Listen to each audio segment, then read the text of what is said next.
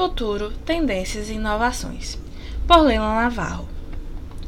Uma parcela do futuro já começou, e é você quem deve acertar o ritmo para se manter antenado e engajado nessa nova era. A revolução digital e tecnológica já começou faz tempo, sobretudo com o advento da pandemia.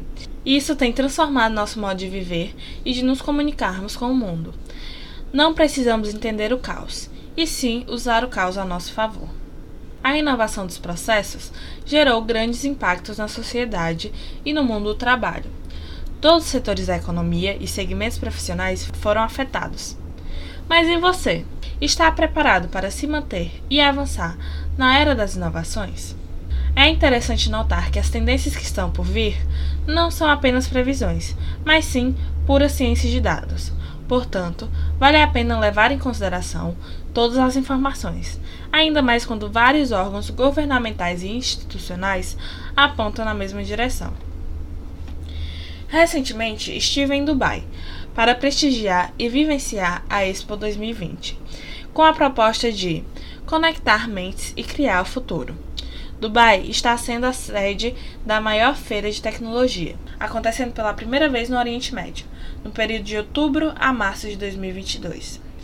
A Expo conta com mais de 190 pavilhões de todos os países, incluindo o Brasil.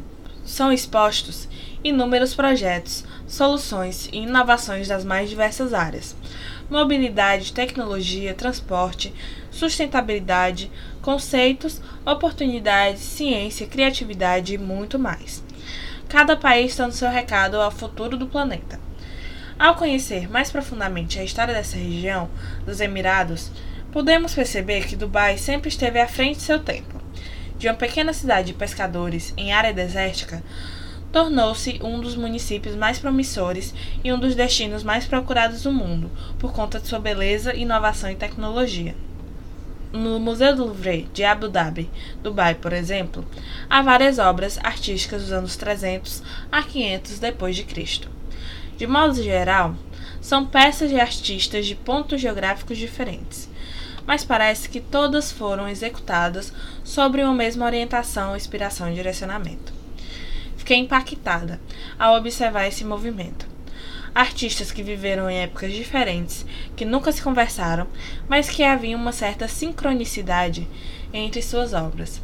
Havia uma necessidade em comum do inconsciente coletivo ultrapassando a linha de tempo. Isso é genial, não é mesmo? Isso é futuro. Na Expo 2020 foi a mesma história.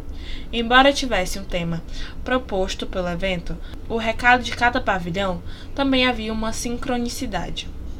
1. Um, sustentabilidade. Todos os países se preocupando com o cuidado do meio ambiente, sobretudo com as mudanças climáticas, uma tremenda realidade do momento atual. 2. O ser humano no centro de tudo, vivendo relações interdependentes. 3. Conquista espacial. 4. Metaverso, uma realidade no varejo, na educação, no entretenimento e etc.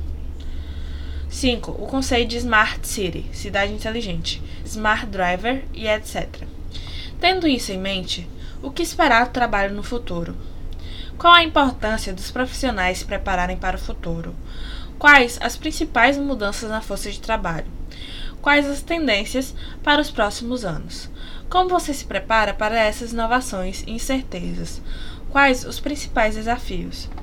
São inúmeras perguntas que assolam as transformações que acontecem a todo momento, e por isso tentamos prever os próximos acontecimentos de nossa vida. O futuro se cria a partir do futuro, não do passado nem do presente. Não é algo que podemos prever.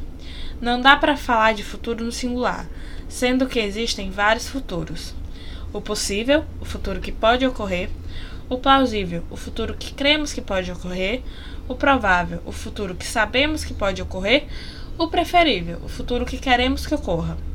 Eu te pergunto: em qual desses você pode interferir? Qual é o futuro que você pode ajudar a criar? Que futuro você deseja? Flexibilidade, criatividade, resiliência, interdependência, consciência ambiental e adaptação prometem ser as palavras mais utilizadas no contexto profissional para o futuro do mercado. Inclusive, essa é uma tendência que já vem aparecendo em muitas empresas. Não adianta mais querer apenas consertar, quando na verdade o que deveríamos fazer é converter.